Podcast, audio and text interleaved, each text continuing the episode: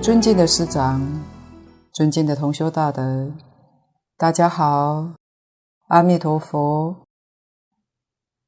今天来讲第七个，世间四种缘，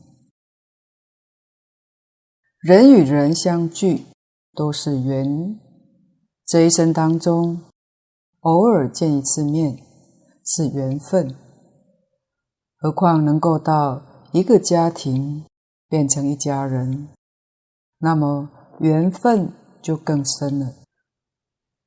杭州城隍山城隍庙门口有一副对联：“夫妇本是前缘，善缘恶缘无缘不和；儿女原是宿债，欠债还债有债方来。”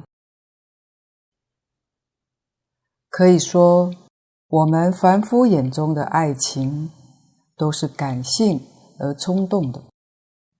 一般世人不明白，所谓的爱情只不过是个缘。这世间本无爱情，在佛门里讲的爱是理性的大爱，也就是所谓的慈悲。理性的关爱一切众生，帮助一切众生。佛告诉我们，一切众生的聚聚散散，只不过是缘起则聚，缘灭则散，仅此而已。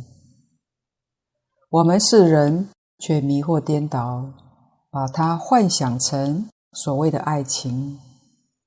要知道，在你的人生当中，所遭遇的一切众生，不单单指人，都是与你有缘才会相遇。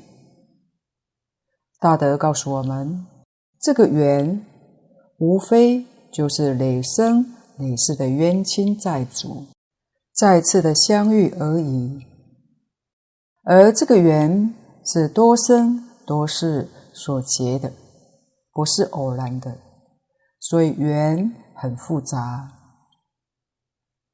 在《无量寿经》上有一段的经文：父子兄弟、夫妇亲属，当相敬爱，无相争嫉，有无相通，无得贪惜，颜色常和，莫相违利。这是佛陀对我们的谆谆教诲。佛告诉我们，世间众生、父子、兄弟、夫妇之间的缘，当然缘很复杂，但是把它归纳起来，不外乎是大类。没有这四种的缘，就不会结成一家人。就以儿女跟父母这个缘来说，这是非常深的缘分。如果没有缘，不会到家里来；会到家里来，是很深的缘。这四种缘是什么呢？净空老法师对此段有精彩的开示。第一种是报恩的，过去生中。有善缘、欢喜缘，过去你对他有恩惠，这一生来的时候就是孝子贤孙来报恩的，这当然是最好的。但是现在堕胎的问题非常的严重，原本他是要来报恩的，你堕了胎。等于把他杀掉，不但恩没有了，还结了冤仇。下一次再遇到的时候，他来报仇。如果是来报怨的，你把他杀掉，怨上加了冤仇，愈结愈深，因果通三世，以后冤冤相报，没完没了。佛家常讲，万法皆空，因果不空。因果的循环不空，因果的相续不空。一般社会人，如果他不相信，那没办法。大德说，这也不是说不信就没有，不信还是有。不管你信不信，这个事实绝对存在，所以不能不谨慎。要解开这个冤结是很费事的，能不能解呢？能解得开，但就是看你怎么去做。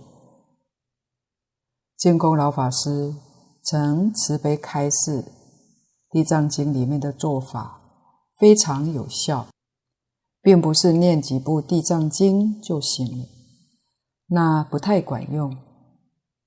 是看婆罗门女、光目女，他们怎么去度他的亲属，他们的家亲死后堕在地狱、堕在恶道，他们是怎么样去帮助他的眷属？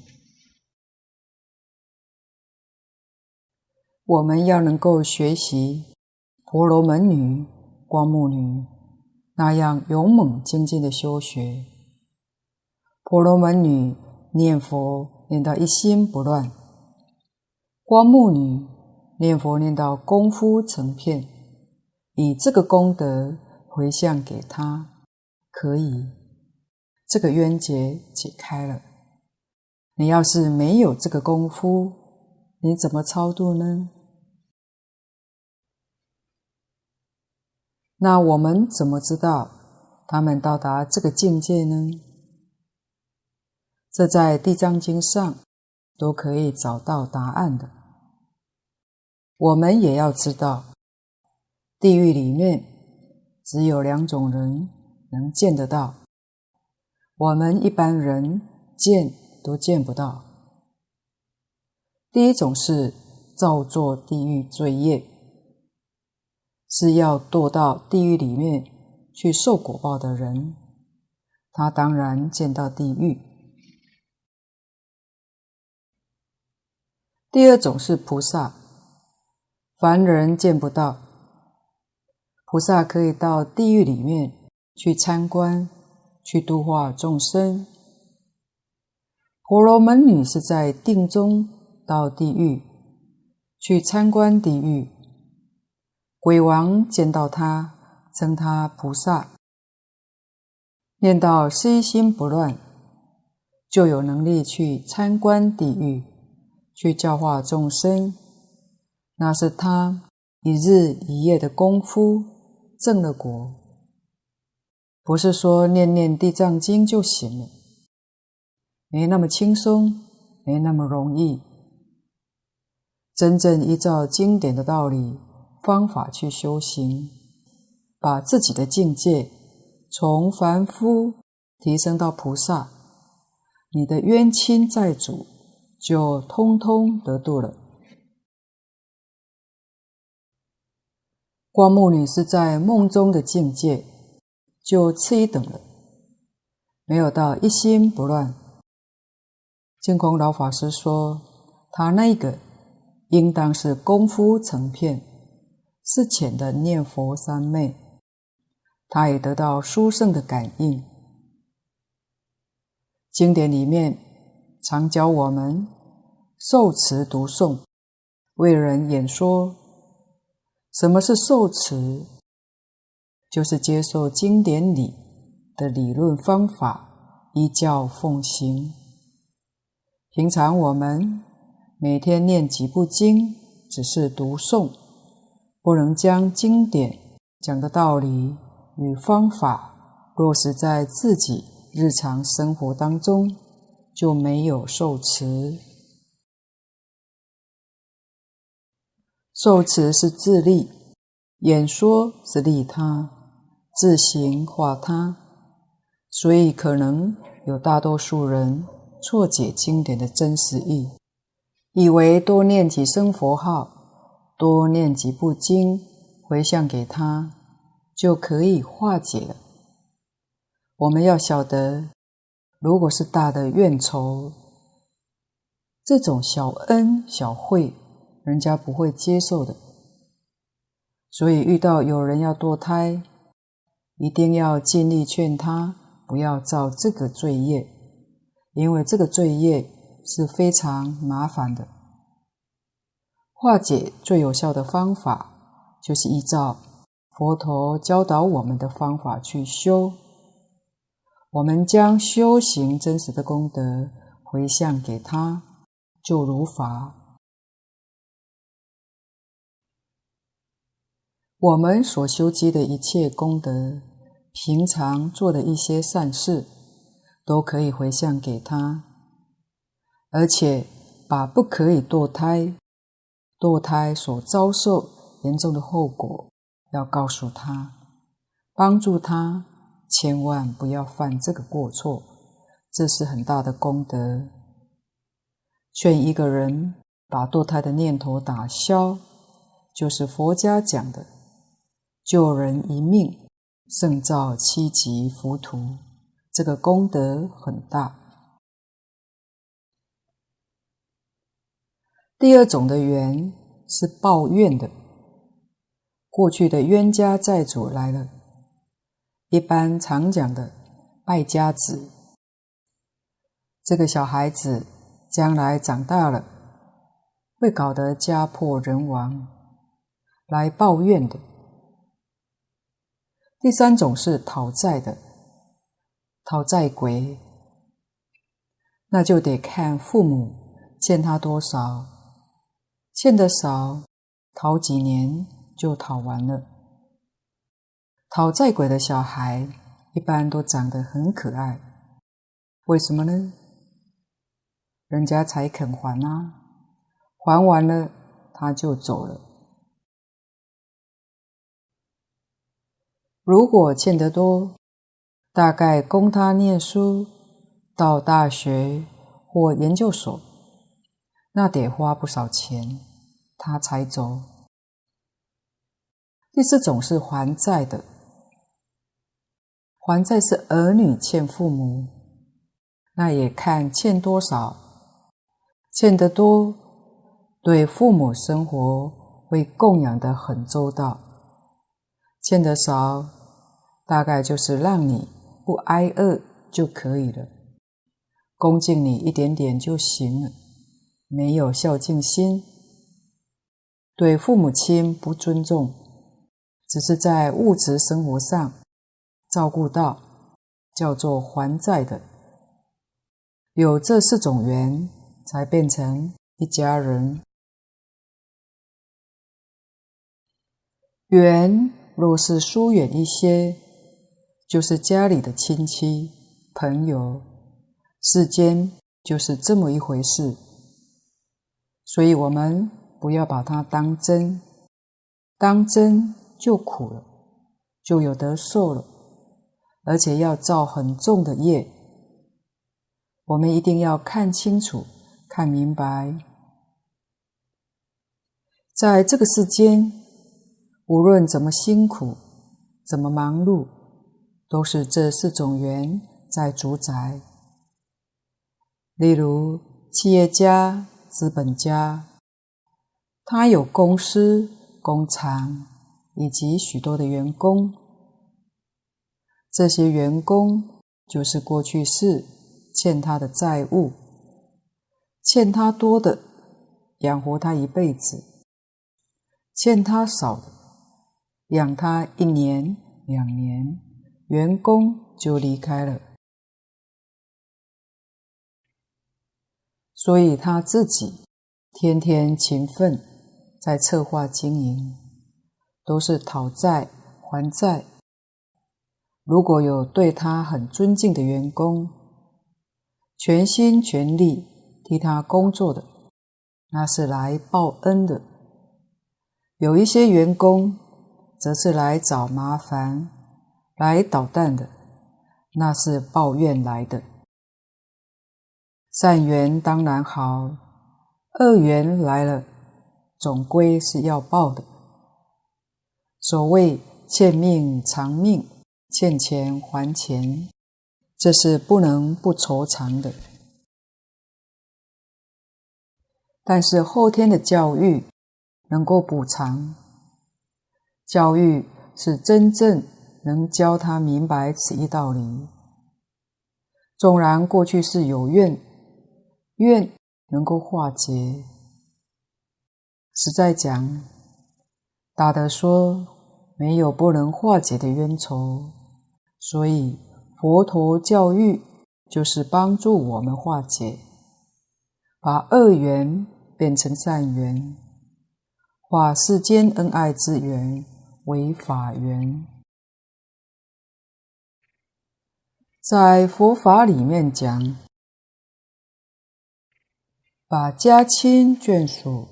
转变成法眷属，这是最高明，是最殊胜的。我自己得度了，他们也通通都得度。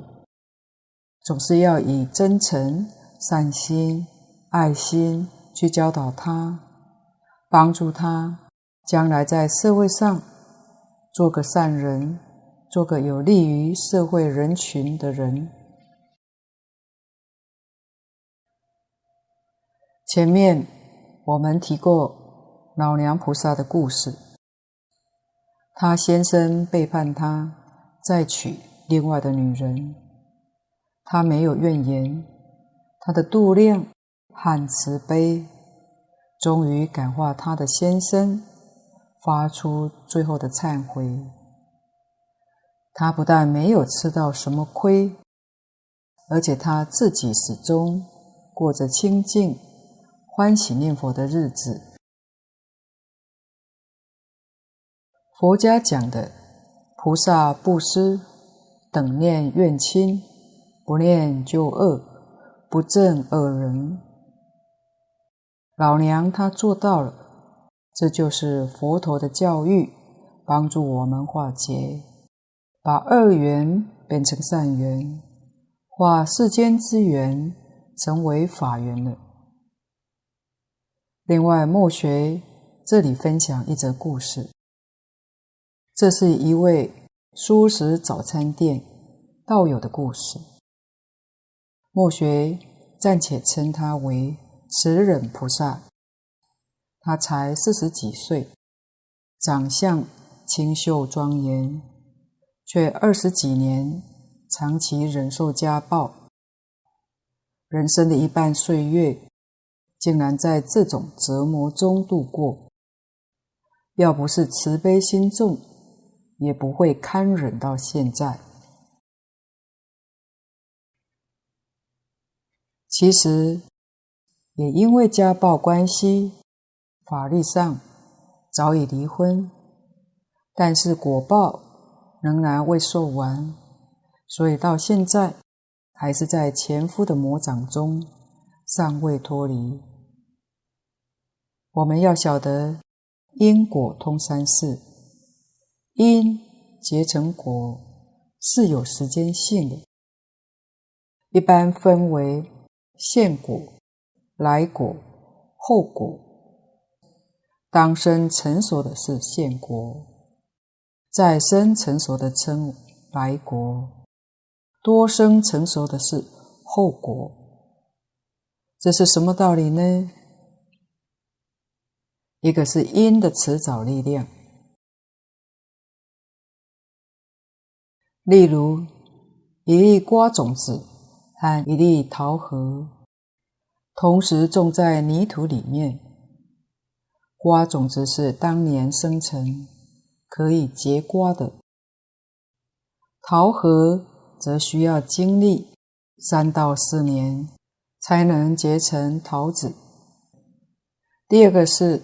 缘的强弱力量，四种的助缘次第推进，自然成熟的就会早一些，或者几种缘不充足，比如日晒、雨水少了成分，或者土壤不良等等，自然成熟的就会迟一些。所谓因果定律，大德告诉我们，应当还要知道有两个要点，一个是因果永不消灭，遇缘便其现行。如果想要不受恶报，就必须断尽烦恼，证得界外圣果，方能免除。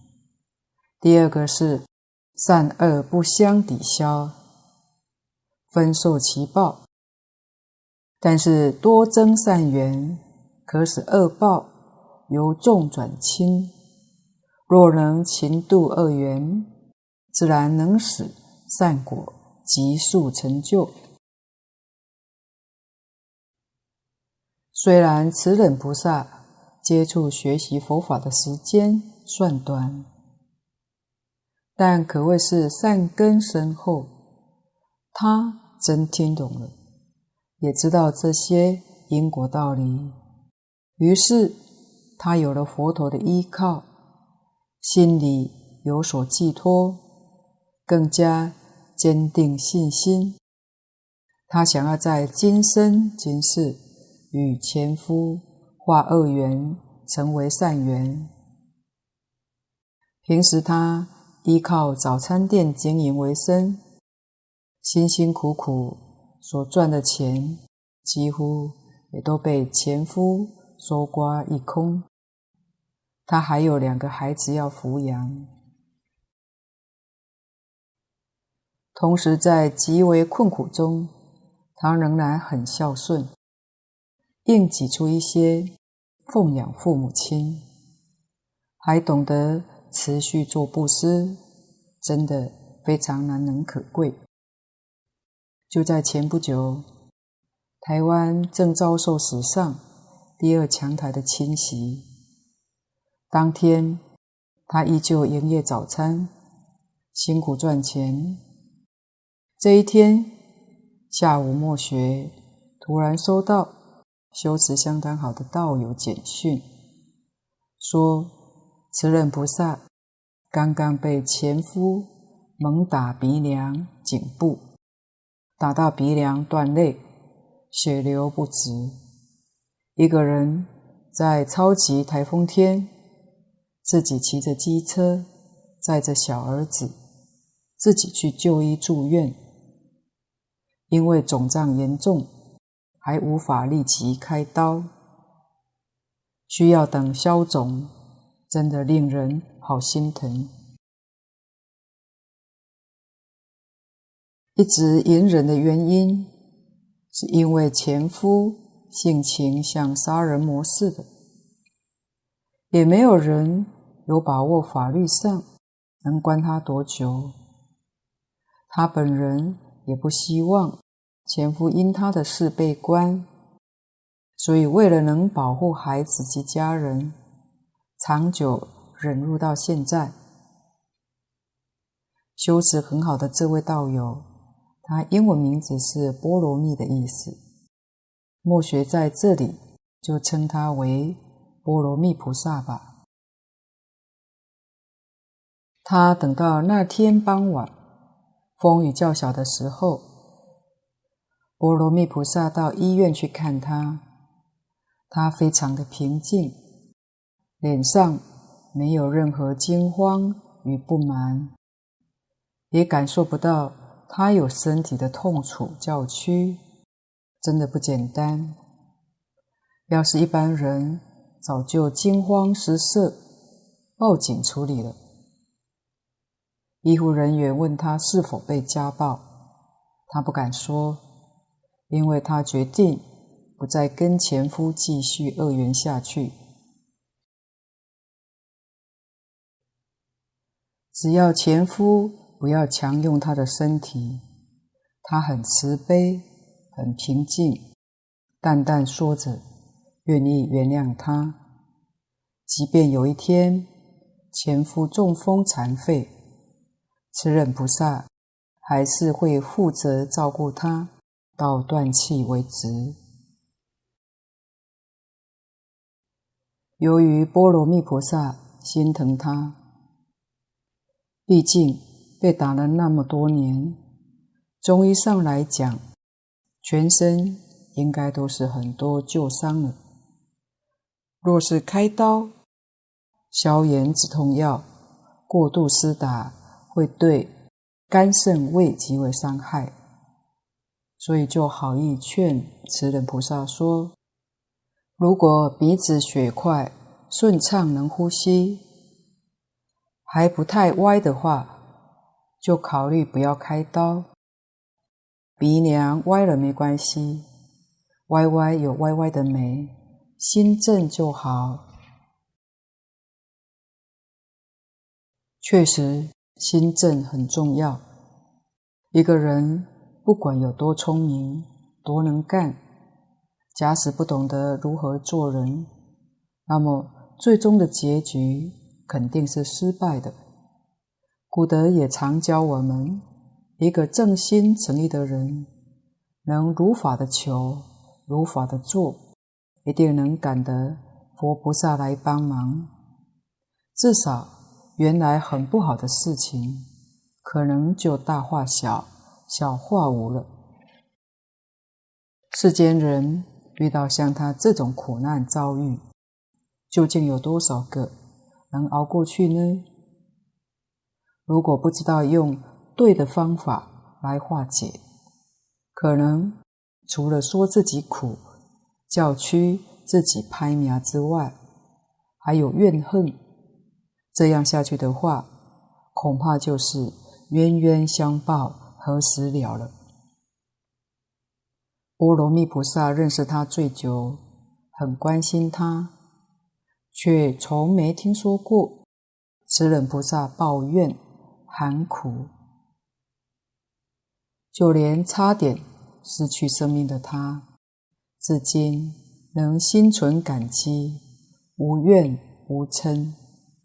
可以说，持忍菩萨用他的生命故事为我们饰演石莲花的精神。我们知道，石莲花因莲座状叶盘。故是一朵盛开的莲花而得名，被誉为永不凋谢的花朵。因为石莲生命力强，也十分耐旱，只要有一片叶子就能栽种，十几天后就能长出一颗粗壮的石莲花。诚如道正法师说得好，在我们人生当中，常常有许多令人痛苦的缺陷，种种的不如意，可以说都像石莲般的受损或缺叶。但是只要我们拿出石莲花的精神，每一个缺陷也都可以绽放出美好庄严的宝莲。你要是看到慈忍菩萨的一双手，就知道他是多么勤奋工作。他学佛时间不长，但是认真听经闻法，他真听懂，懂得用佛陀的教诲来化解宿世的业债。要知道，当一个美好的心念发出，就能与仁慈和悦共鸣，自要要他，自度度他的功用。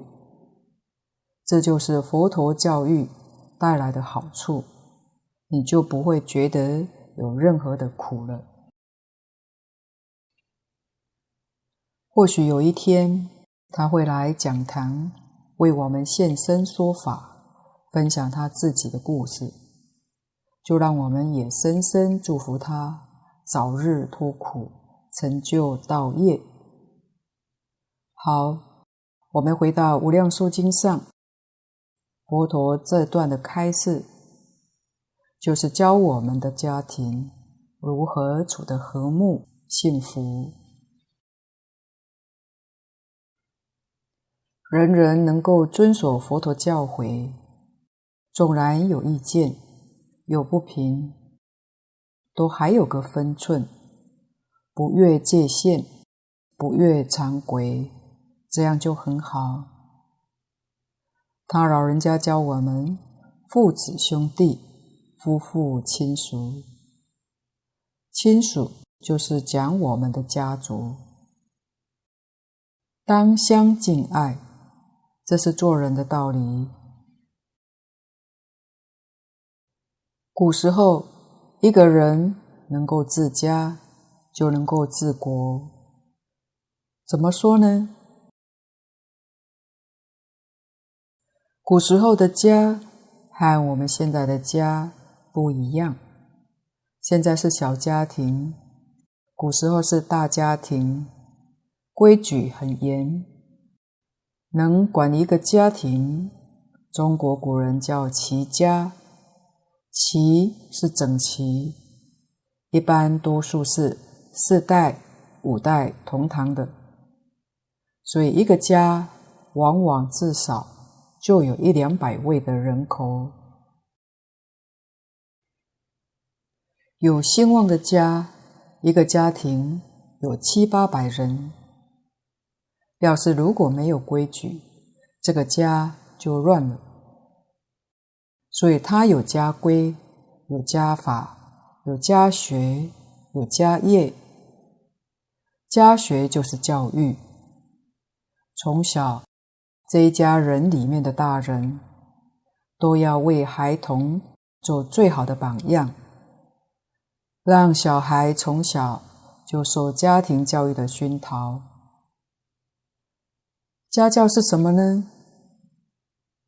儒家的《弟子规》是家教里面重要的一门教科书，里面总共一千多个字，内容讲一百一十三件事情，都是每个人从小到老都要遵守的，这是家教。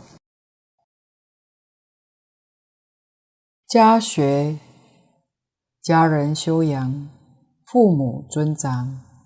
大人做样子给我们看，所以大德说，能够治这个家，就可以治国，应该是一点都不假的。你要是掌管这个家，因为都是有亲属关系，处事要公平，要能教人心服口服，这不是一件简单的事情。所以，这也要有学问，有德性。就像儒家讲的伦常，五伦五常，讲的十义，义是义务，每个人都具有十种不同的身份，你要尽到你的义务，父慈子孝，兄友弟恭。你在家庭对父亲，你就是儿子的身份，对上要孝顺；对你的儿子，你就是父亲的身份，你对他要慈爱。所以懂得伦理，明白道义，这叫做教育。教育是教我们怎么做人。教我们如何与人相处，知道人与人的关系，知道人与人如何相处。所以，教育的功效是维持家庭的和睦、社会的安定、国家的强盛、世界的和平。很可惜，现代教育没有这些了，跟古时候。教育的目标恰恰相反，所以应该要知道敬爱，相敬相爱，无相争击。争是有怨恨心、嫉妒心，是绝对不可以的。有无相通，是讲物质生活上。我有多的，他少，我要帮他。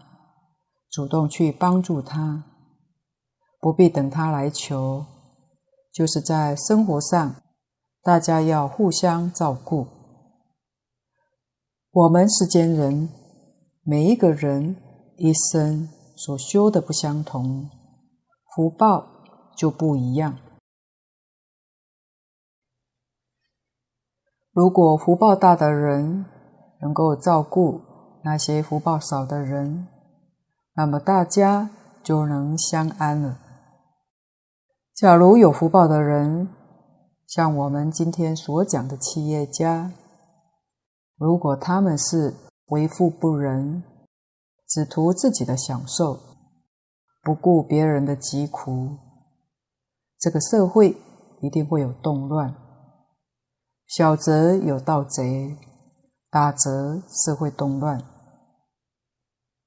如果富有的人能够照顾平民，让平民生活能够过得去，他知道富人对他有恩惠，这个社会就会安定，人人都能过着太平的日子。所以有无相通非常重要，社会安定，我们才能过得幸福快乐。一旦社会治安有动乱，无论你有多大的福报，有庞大的财富，一样都得过得很痛苦的。无得贪惜，不可以贪财，不可以吝惜。颜色常和，言是言语，色是面色，是讲。常常带着笑容，说话温和，笑面迎人。佛陀的教育对这一点非常重视，所以佛门正式的道场，道场的建设，它是有一定的格局。首先进入道场，第一个建筑一定是天王殿。天王殿当中供奉的是弥勒菩萨，弥勒菩萨代表颜色长河。什么样的人才能进佛门，才能学佛呢？要是像弥勒菩萨那样，就会受欢迎，就可以入佛门。他表这个意思。墨香为例，为例。用现代话来说，就是意见不同。意见不同，必然有纷争，这也是很难的一件事情。现代人说要建立共识，建立共识这个观念是正确，但是如何来建立呢？谁能服谁呢？这件事情就有点难了。我们观察现在这个世界，许多国家民族政党维系的时间都很短，里面就开始分裂了。为什么呢？这个我们今天都看得很清楚，就是大家的意见。不相同，当然没有办法建立共识，谁都不肯服谁。再看看古时候，这些政治领袖人物，确实比现代这些政治领袖要高明些。他们如何领导大众，建立共识呢？就是用古圣先贤的教诲，大家都没话说。在中国汉朝，以孔孟学说来建立共识，是从汉武帝开始的。他的做法确实使人心服口服，所以孔孟学说一直到满清。都还很兴盛。满清统治了二百六十八年，除了尊孔孟之外，他们学佛，满清的帝王都是正式皈依三宝的佛弟子。在清朝盛世之时，是当时世界上最富强的国家。康熙、雍正、乾隆三位帝王日理万机之余，他们仍然择经而书。他们都喜爱抄经，也诵经科典。这不仅是增强他们学佛的修为，同时也很重要的是，在寻求齐家治国。平天下的大智慧，大德说，特别是雍正、乾隆时期，在宫廷里面读诵《无量寿经》，这很高明，大家都听佛的，听孔老夫子的，这就没有话说，心服口服。用这个方法来建立共识，可惜现在大家已经不讲这个，都是依自己的理论、自己的主张。听你意见的人是少数，不听你的人则是多数，就很容易分类。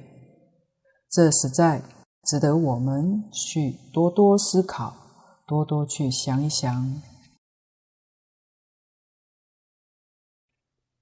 总而言之，一般世间人确实很少知道生命轮回以及因缘和合的真相，无不执着这个身相是我、我的子女、我的事业、我的财产，于是可能就贪生怕死、自私自利，因而造作。无量无边的罪业，而不能自拔。如果我们能够认清、看破这一点，对于这个世间留恋的心，自然也就会淡薄了。大德常常劝勉我们：只有看清楚真相，才知道要断恶修善、积功累德。